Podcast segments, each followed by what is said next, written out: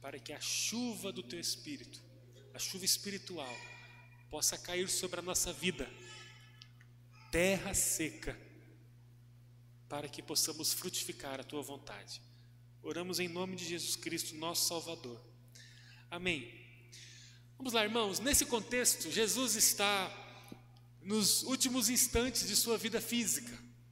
Lucas 22 vai falar sobre isso. Inclusive, é em Lucas 22 que nós encontramos a experiência de Jesus com os discípulos à beira da mesa, celebrando ali a ceia, o memorial da ceia, numa festa famosíssima que estava ocorrendo nesses dias, é, chamada Festa da Páscoa, uma festa que estava no calendário judaico. Nesse momento em que Jesus está ali na parte final da sua vida com os discípulos, ele começa a falar sobre o significado do pão, do vinho, ele começa a falar sobre a traição que ocorreria logo em seguida. E aí, depois que Jesus começa a falar, a partir do versículo 21, sobre a traição que ocorreria, ocorreria logo em seguida, os discípulos começam a, a conversar sobre isso. O texto fala que eles não estavam acreditando que um deles seria capaz de trair o Mestre. Nesse ambiente de discussão sobre a traição de Jesus, sobre os últimos instantes da vida de Jesus, nasce uma discussão sobre qual dos discípulos era o mais importante. Então, uma conversa ali, casual. Jesus fala: Olha, um de vocês vai me trair.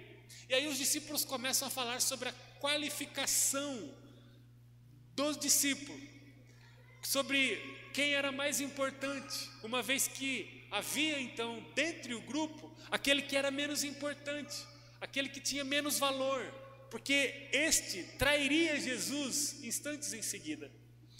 E aí Jesus começa a falar que no reino de Deus, a régua não é a mesma que o mundo usa para medir quem é o mais importante. Enquanto no mundo o que ocupa a maior posição é o maior, no reino de Deus o que ocupa a menor posição é o maior. Isso aqui é uma quebra de lógica, de tradição, porque nas palavras de Jesus, o maior no reino de Deus é aquele que se põe como menor. Aí Jesus diz as palavras que nós lemos no versículo 27. Quem é o mais importante? O que está à mesa ou o que serve? Pergunta boa. Quem é o mais importante? O que está à mesa ou aquele que serve à mesa? Não é aquele que está à mesa? Pergunta Jesus. E aí ele mesmo responde: Mas não aqui. Não no reino do meu Pai.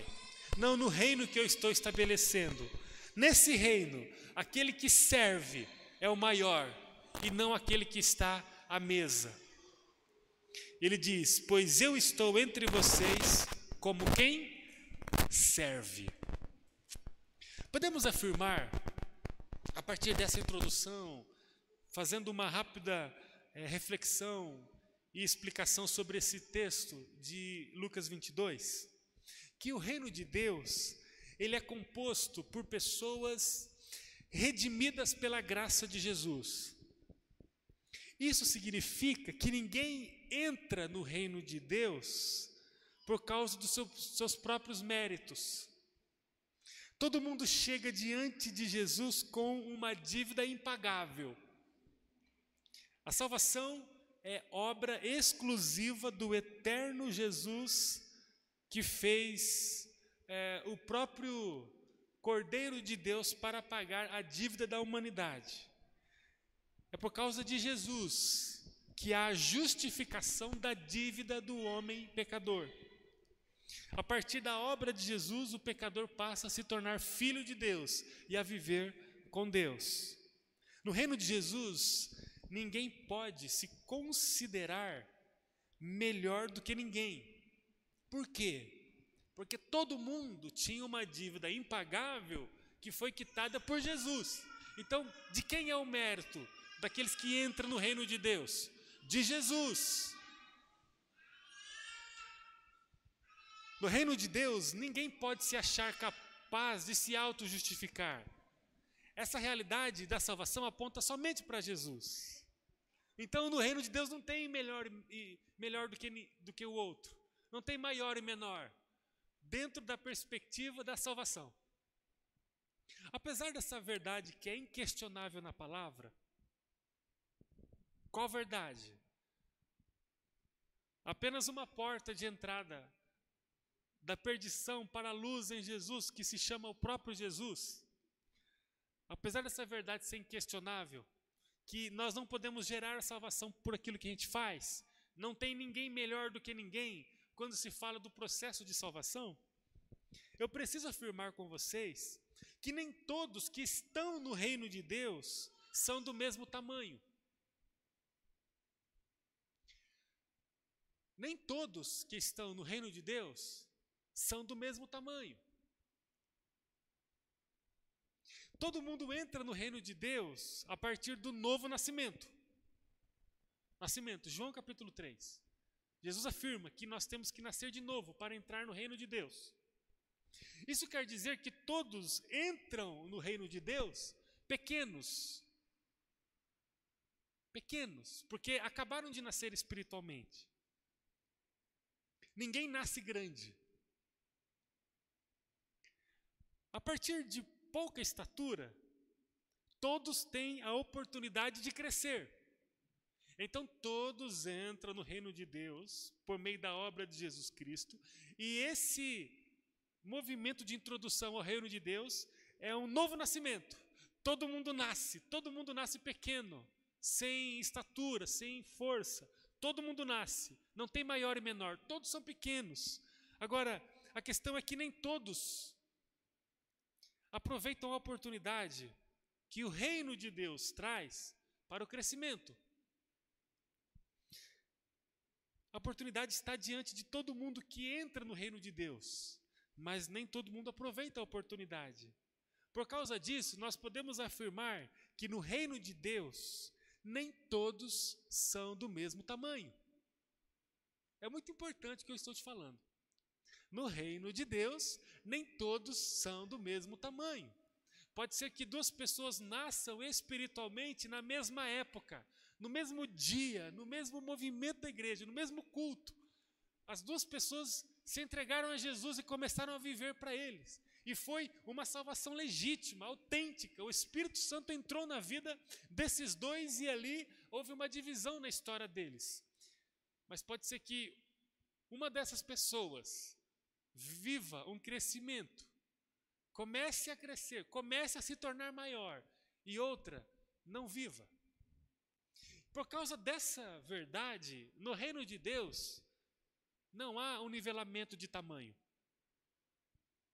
E a conversa de Jesus e dos discípulos gira em torno disso. Qual é o seu tamanho? Você está crescendo? Estamos aqui num grupo de discípulos, né? Que grupo bonito. Qual é o seu tamanho diante das pessoas que estão aqui no templo hoje? Pergunta. Tem uma pessoa ao teu lado aí. Tem uma pessoa atrás de você, tem uma pessoa na tua frente, talvez. E aí, qual será o teu tamanho diante dessa pessoa que está perto de você aí agora? Dá uma olhada aí. Aqui nós estamos falando do tamanho que você tem no reino de Deus. Você que está em casa, nos acompanhando em algum momento, qual é o tamanho que você tem diante das pessoas que seguem a Jesus com você? Talvez na tua igreja onde você congrega, talvez na cidade onde você vive, talvez na sua própria família, que é uma família cristã. Ou seja, qual o teu tamanho diante daqueles que estão com Jesus, junto com você? Na conversa de Jesus com os discípulos, nós encontramos o Mestre falando sobre o maior e o menor no reino do Pai. Essa verdade se estende até nós. Nos nossos dias, nós temos pessoas maiores do que outras no reino do Pai. Mas as duas estão no mesmo reino? Estão, as duas entraram, porque nós já aprendemos aqui, ou reafirmamos aqui, que as duas entraram pelos méritos de Jesus Cristo, não é por, pelo meu tamanho, por minha capacidade. Todo mundo era devedor, Jesus veio e pagou a dívida. Então, aqueles que creem nele e passam a viver debaixo do teu senhorio e recebem a salvação que ele oferece, passam a fazer parte do reino de Deus. No reino de Deus, temos diversos tamanhos. A pergunta é: qual é o meu tamanho no reino de Deus? Para medir o tamanho dos discípulos, Jesus, nessa conversa com eles, usa a régua do serviço. Parafraseando, né, comparando, ele afirma que a estatura do discípulo é revelada por sua capacidade de servir. Isso quer dizer que o que mais serve é o maior no reino de Deus. Isso quer dizer que o que menos serve é o menor no reino de Deus. Pergunta: qual é o seu tamanho? Não, mas deve ter uma outra categoria né, que mede a questão do, do nosso tamanho no reino de Deus. Não tem. Pelo menos dentro do Evangelho a gente não encontra. Jesus ele fala assim: olha, vocês estão vendo que o rei, aquele que tem súditos, que recebe comida, alimento, roupa passada, massagista, esse rei, ele tem todo mundo à sua volta e todo mundo o serve. No mundo, esse rei é o maior. No reino do meu pai, não é assim. O maior é aquele que se coloca como menor. Como eu me coloco como menor? Servindo. Alguém poderia perguntar, mas isso deve ser alguma coisa figurativa, né? Embora Jesus contasse muitas verdades, né, através de parábolas, de histórias, as verdades que ele contava sempre eram práticas, reais. Jesus usava histórias para falar de verdades reais. E quando ele usa essa história do rei, por exemplo, ele está falando sobre uma verdade real e prática. Qual é a verdade real e prática que ele coloca nas palavras diante dos discípulos? Que o maior sempre será aquele que servir mais. Ele afirma que a coisa mais importante não é ser servido, mas é servir. O serviço, queridos irmãos, irmãs, precisa ser uma marca latente na comunidade de Jesus Cristo. O serviço precisa ser uma marca latente na vida de quem segue a Jesus.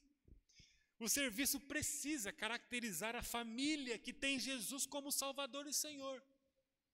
O serviço deve ser a roupa que os que caminham com Jesus pelo mundo vão usar. E aí eu queria, caminhando para o final, pensar com vocês que na relação com uma pessoa, nós temos duas extremidades. A primeira extremidade é o serviço, e a segunda extremidade é o afastamento. O que eu quero dizer com isso? Eu quero dizer que não é possível você servir uma pessoa e se afastar dela simultaneamente. As duas coisas podem até acontecer com a mesma pessoa, mas em momentos diferentes. Eu não consigo servir e me afastar da mesma pessoa no mesmo momento. Ou eu sirvo ou eu me afasto. Eu posso até servir e me afastar desde que o serviço venha primeiro. Porque também depois que eu me afasto, eu não posso servir. O afastamento pode é, causar muitos problemas. Um amigo que não serve o outro tem a sua amizade ameaçada e com o tempo pode não existir mais. Não é assim? Um pai que deixa de servir o filho, se afastará inevitavelmente do filho. Não é assim? Percebam as duas extremidades? Ou eu sirvo e me aproximo, ou eu me afasto. Jamais eu posso servir e me afastar ao mesmo tempo. Ou eu sirvo, ou eu me afasto. Um homem que para de servir a sua esposa, ele começa a se afastar dela. Quando que ele vai interromper o afastamento? Quando ele começar a servir. É assim ou não é? Numa relação com uma pessoa, ou você a serve, ou você dela se afasta. Na relação com Jesus é a mesma lógica. Ou eu sirvo a Jesus, ou eu me afasto dele. Qual é a importância do serviço para nós? Rudimentar, necessária, indispensável. Porque se um dia pararmos de servir a Jesus, eu começo a dele me afastar. O afastamento não será ocasionado por Jesus, mas por causa da minha disposição de servi-lo. Judas escolheu não servir a Jesus. E o seu final foi trágico, como nós conhecemos.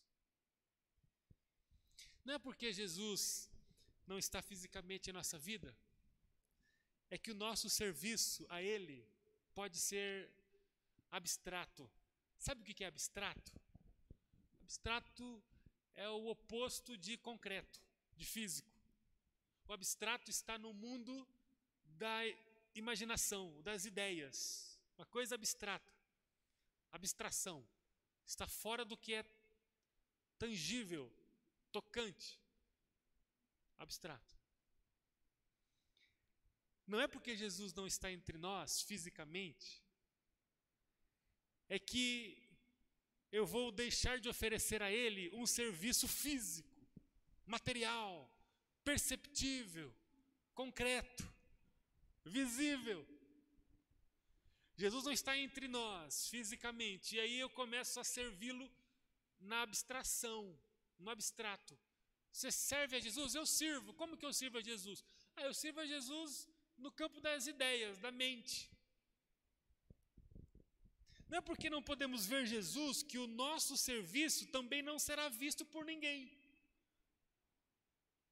Eu sirvo a Jesus, mas ninguém vê o teu serviço. Qual é o teu serviço diante de Jesus? A igreja de Jesus precisa viver intensamente o serviço a Jesus. Nós somos uma igreja comprometida com o serviço. E esse serviço precisa ter dois grandes destinos. Eu queria terminar com esses dois grandes destinos. O primeiro destino que a igreja precisa ter na sua prática de serviço é a comunidade dos discípulos. O importante discípulo, o grande discípulo, é aquele que serve a comunidade de Jesus. Se você dá importância para o que Jesus está pensando e deseja ardentemente servi-lo de verdade, você precisa servir a comunidade dele. Apresente o seu serviço à sua igreja de forma visível e logo você apresentará o teu serviço a Jesus. O primeiro destino daquele que quer servir a Jesus precisa ser a igreja. Esteja presente no movimento da igreja, para que você esteja presente no movimento de serviço a Jesus. Não dá para dizer que servimos a Jesus se não servirmos a igreja dele. E a igreja é o corpo de Jesus no mundo, a igreja é a casa de Jesus no mundo. Eu não posso dizer que sigo a Jesus se eu não sigo a sua casa, o seu corpo. Ou seja, Se eu quero viver intensamente uma relação próxima com Jesus, eu preciso me decidir a servi-lo em sua comunidade. Quando eu paro de servir Jesus na comunidade, eu paro de servir a Jesus. Quando eu paro de servir a Jesus, eu começo a me afastar dele. O afastamento de Jesus começa com a minha paralisação do meu serviço na comunidade. O fato de eu parar diante da comunidade, eu paro diante de Jesus. E quando eu paro de servir a Jesus, eu começo a dele me afastar. Quantas pessoas estão longe de Jesus porque viraram as costas para o serviço?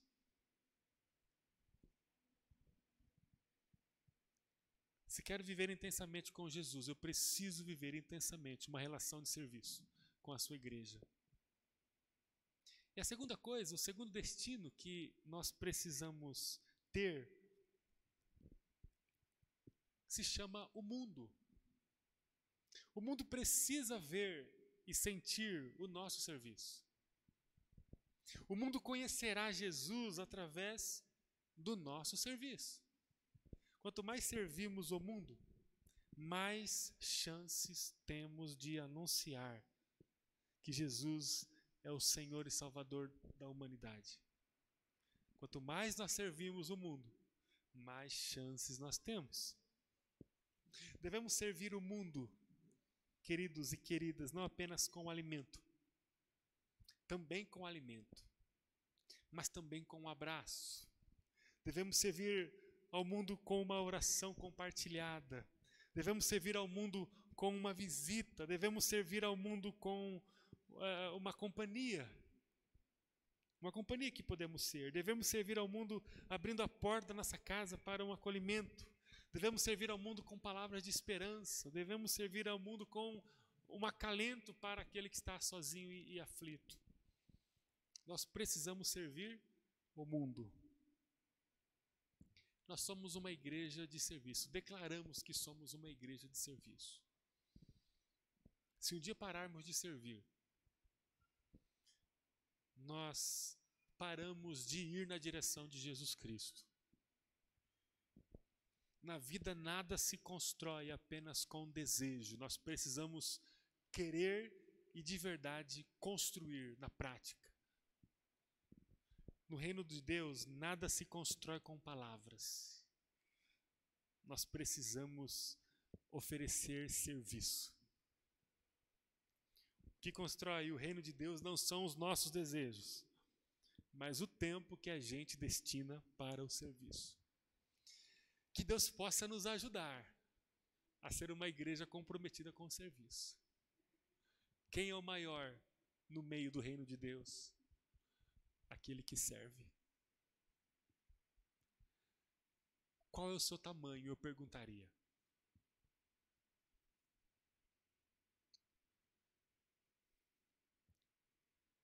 Tem tantas pessoas que estão precisando de um telefonema nosso.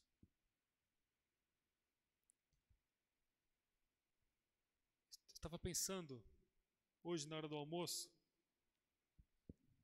que é, é claro que nós estamos em pandemia, mas numa realidade comum a gente não pode fazer uma refeição sozinho.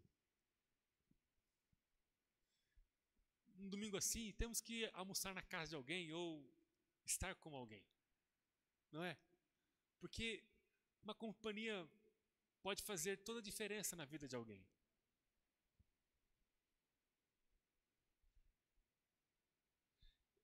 Qual é o nosso serviço diante do reino? Qual é o nosso tamanho? O que, que nós fazemos para servir a nossa igreja e servir o mundo? Qual é o nosso registro de serviço que está na mesa de Deus? É muito sério isso.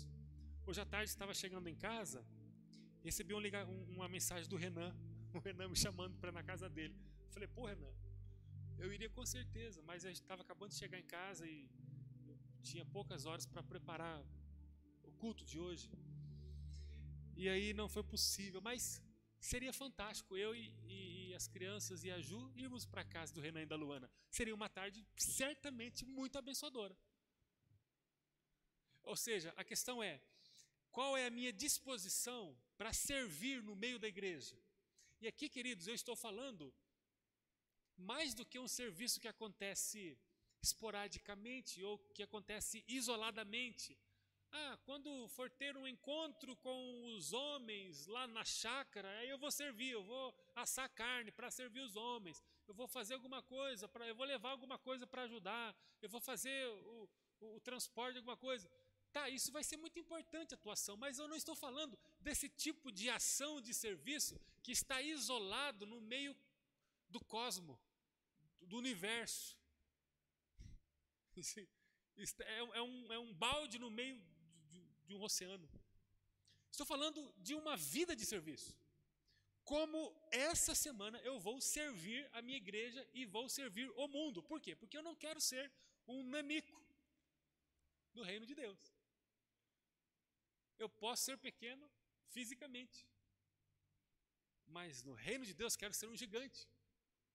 E se eu nasci há pouco tempo, eu vou aproveitar o máximo do meu tempo para que eu possa crescer. Porque se Jesus chegasse hoje aqui, olhasse para todos nós e falasse assim: vamos fazer aqui uma medição, fazer uma, um levantamento aqui de tamanho. E aí, ele olharia para nós e, e daria para nós um tamanho. Qual seria o nosso tamanho? Qual é a nossa capacidade de servir? Queridos, eu queria que essa palavra ficasse muito no teu coração. Porque nós somos uma igreja que serve, uma igreja de serviço. Se você não está servindo, eu quero convidar você a correr para o serviço. E sabe quando a gente está assim cansado, a gente está desgastado, exaurido, família, trabalho, cansaço físico, cansaço emocional, agenda, final do ano, falta de dinheiro, é, tudo aquilo que envolve a vida de muita gente, talvez a sua. E aí você fala assim: "Ah, mas eu estou cansado, eu não não tenho condição de servir ninguém não". Eu queria que você soubesse que diante de todas as justificativas que você teria para não servir, o ato de você servir vai classificar você como um dos grandes do reino de Deus. E olha, se tem uma coisa que vai encher o teu coração de prazer e de alegria, é o pai olhar para você e falar assim: Olha, eu tenho lá um filho, uma filha, que é um dos grandes do meu reino. Esse é um dos grandes, eu tenho muito orgulho de falar dele ou dela, porque teria todos os motivos para dar desculpas, para não servir, mas essa pessoa, esse homem, essa mulher, esse filho, essa filha, não mede limites para servir a minha igreja, o meu povo e o mundo que precisa conhecer a minha graça. Nós somos uma igreja de serviço e que a gente possa cada vez mais servir Amém, irmãos? Vamos servir mais, sabe? Vamos servir mais. Vamos perguntar mais o que eu posso fazer para abençoar alguém. Vamos fazer isso. Vamos fazer isso. Vamos abençoar mais. Vamos servir mais dentro da nossa própria casa. Sirva mais. Lembre da, da lógica: quanto mais eu sirvo, mais distante eu estou do afastamento. Se eu estou com um problema em alguma área na minha vida familiar, na minha relação familiar, seja pai, mãe, filho, alguma relação afetiva, namoro, noivado, casamento, independente da área, se eu tenho alguma dificuldade que tem riscado a relação, sirva, sirva, ofereça serviço, ofereça o teu braço, ofereça atenção, ofereça amor, ofere, ofereça energia, ofereça tempo, ofereça alguma coisa, ofereça. E o que eu posso fazer? O que eu posso dar a você? Imagina só numa segunda-feira braba. Ah, o esposo chega para a esposa fala assim: Meu bem, o que eu posso dar a você essa semana? Que eu posso oferecer a você? Imagina se você lá na tua casa, aborrecido com alguma coisa, dinâmica de vida muito difícil, alguém da tua igreja, algum homem, liga para você. Ô, oh, mano, beleza? Beleza. Eu estou ligando para saber se eu posso oferecer alguma coisa a você. Sei lá, um café, uma janta, uma, uma caminhada, uma partida de videogame, qualquer coisa. Eu queria oferecer alguma coisa a você. Na verdade, Eu também queria perguntar se você está precisando de dinheiro. Pode ser que sim. Rapaz, eu, é porque é o seguinte, eu fiz as contas aqui, eu, eu teria uns 30 reais para te dar. Não sei se vai resolver, mas talvez pode te ajudar. Como essa pessoa vai olhar para a sua vida? Qual é a tua frequência de presentear? Presentear alguém. Qual foi a última vez que você deu um presente para alguém? Tirando o aniversário né, da, da, sua esposa, ou do seu esposo, ou do seu filho, ou do seu pai, essas, essas ações que são quase que obrigatórias, né? Tem que presentear. Vou no aniversário, vou ter que dar um presente. Ai, meia hora antes do aniversário, vamos lá comprar um presente logo, que comprar um presente. Você não pode chegar lá sem presente. Fora essa questão de obrigatoriedade, qual foi a última vez que você serviu alguém dizendo assim, cara, eu, eu queria te, te dar um presente? Essa camisa aqui eu ganhei da irmã Carmen essa semana. Fui lá, fui lá na irmã Carmen, ela falou muito sério comigo, falei, mas Carmen, eu não, eu não posso ir na sua casa. Você quer me complicar, irmã Carmen? Se seus filhos descobrirem, eles vão mandar a polícia atrás de mim. Eu tenho meus filhos para cuidar, não posso ir preso, não. Mas, Carmen, a senhora tem ideia do que é isso? Eu não posso ir na tua casa. Aí, ela começou a ficar muito chateada. E aí ela ficou brava. Aí ela falou: Olha, mas vem aqui, pastor, rapidinho. Fui lá. Cheguei lá, uma camisa. Das duas, uma. Ou ela me ama muito, ou ela percebeu que eu estou sempre vindo com aquelas três que eu tenho. Eu falei, irmã Carmen, que barato. E já serviu. Eu falei, irmã, é essa cor que eu gosto mesmo. Ah, irmão, ela ficou tão emocionada. Eu não sei como é que vai ser se eu é, for designado para algum dia na minha vida ter que fazer algum velório tipo, de uma pessoa como a irmã Carmen, por exemplo. Ela está com 86 anos. Não sei quanto tempo mais o Senhor vai dar a ela de vida. Mas que coisa que mexe com a gente. A irmã Carmen me deu uma, um presente. Ah, um presente. Eu fico pensando, é, como que nós seríamos se nós tivéssemos mais disposição para servir uns aos outros? Vamos servir mais. Comece na sua casa, comece fora dela. Ambiente de trabalho. Como é que você é, seria visto no teu ambiente de trabalho se você servisse mais ali. Percebam que eu não estou falando aqui, queridos, apenas de uma rede de ministério da igreja, um movimento jovens, das crianças, vamos trabalhar na igreja, no departamento da igreja. Eu estou falando de uma coisa que vai envolver isso, mas é muito mais do que isso. Eu estou falando de uma igreja que vive o serviço. Não estou falando aqui fazendo apologia ao que temos construído nossa igreja, não, aquela visão é, proselitista, né? o, o prosélito é aquele que olha tudo, não vem para o meu, meu movimento, para o meu grupo, é aqui, ó, não, tem que ser aqui. Não, não, não sirva de outra é, equipe, de outro grupo, de outra igreja. Não, vamos, é, estou falando disso, isso é muita mesquinharia e pobreza para o reino de Deus.